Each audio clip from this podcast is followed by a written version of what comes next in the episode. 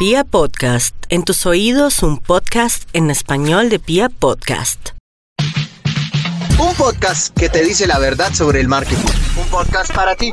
Marketing digital al desnudo con arroba soy Carito Ruiz. Hoy quiero que hablemos sobre una guía para crear contenidos de valor en tus redes sociales. Esta guía de estos contenidos de valor aplican para cualquier tipo de negocio te voy a dar seis pasos donde lo importante es que siempre busques generar este contenido de valor para que tu cliente se sienta satisfecho siguiéndote en tus redes sociales. Lo primero es que busques contenidos relevantes dentro de tu sector.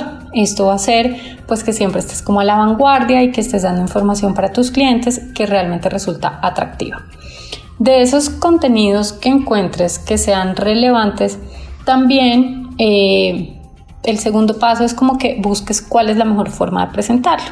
Si ese contenido es mejor hacerlo en un podcast, en una presentación para subir a LinkedIn, o si la mejor opción es hacer un carrete en Instagram, o si la mejor opción es hacer un live en Facebook. O sea, hay muchas opciones para emitir un mismo contenido.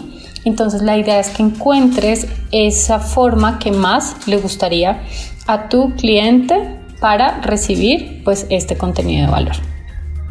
Después de eso hay un tercer paso y es que crees como una lista de en qué redes o en qué canales podría estar tu cliente potencial y entonces allí deberás ponerlo. Mi idea es que siempre pongas pues el contenido en un formato diferente según la red social. Entonces, como te decía, puedes poner el mismo formato, no sé, siete tips para vender más en Instagram. Entonces, yo puedo hacer un live en Facebook hablando de eso, al mismo tiempo puedo hacer un blog eh, y puedo compartirlo pues a través de diferentes canales ese contenido en mi blog. Puedo también mm, diseñar, por ejemplo, un carrete para Instagram. Puedo publicar una historia incluso y dentro de esta historia pues publicar este tipo de contenidos. O sea, hay muchas cosas que puedo hacer. Lo importante pues es que eh, encuentres como cuál es el mejor formato según el canal. Por último, crea, bueno, por último, dentro de este, esta partecita del proceso, entonces dedica un tiempo para generar ese contenido.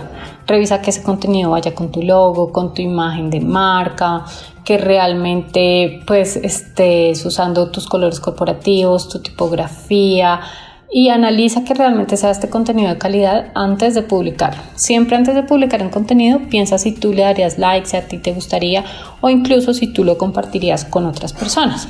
Luego, publica ese contenido en la red que hayas elegido. Bien, también puede ser no necesariamente en una red social, sino por ejemplo puedes enviarlo a tu cadena de email marketing, a tu base de datos.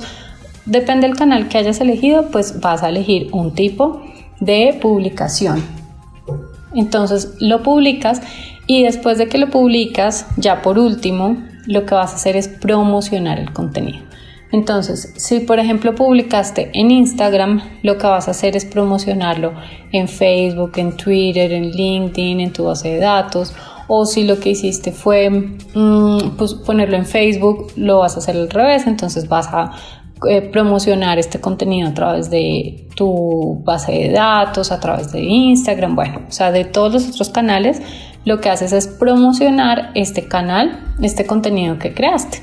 Es supremamente importante generar contenidos de calidad porque esto es lo que va a hacer que además tengamos seguidores de calidad y cuando tenemos seguidores de calidad, la probabilidad de que estos seguidores se conviertan en clientes es muy alta.